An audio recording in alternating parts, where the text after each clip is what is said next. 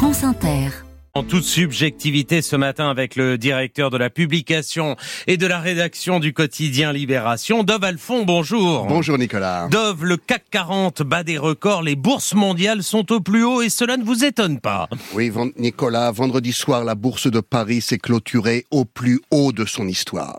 Son indice phare, le CAC 40, a atteint 7596,91 points, gagnant 17% depuis le début de l'année. Champagne pour tout le monde. Enfin, pas pour tout le monde, Nicolas. Cette année, les achats alimentaires des Français ont diminué de plus de 10% selon l'INSEE. Une chute de la consommation alimentaire jamais vue depuis les années 80.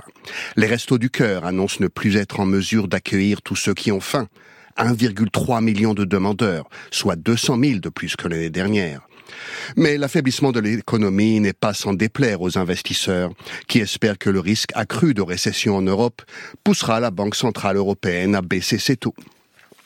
C'est de l'enfer des pauvres qu'est fait le paradis des riches, nous a déjà expliqué Victor Hugo. Il aurait pu ajouter, et même l'enfer des classes moyennes, puisque le moral des ménages est au plus bas.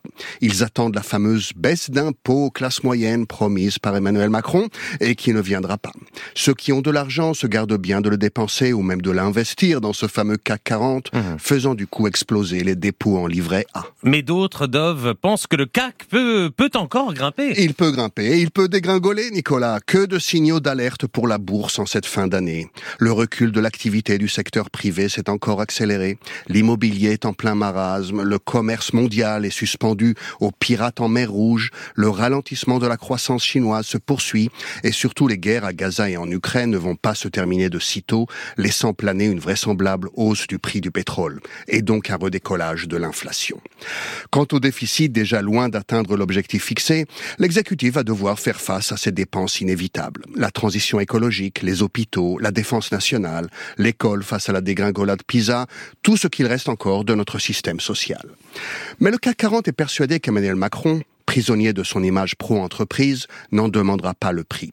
Pas de chasse à la fraude fiscale des puissants, pourtant annoncée par Gabriel Attal, pas de baisse dans les aides aux entreprises qui représentent 110 milliards d'euros, malgré la demande d'Elisabeth Borne, pas de chacun doit prendre sa part, pourtant martelé par Bruno Le Maire.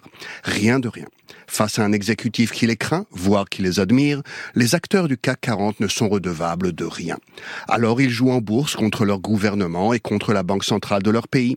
Parce que quand on a, déjà tout, Nicolas, on s'amuse comme, on peut. Dove Alphon, merci.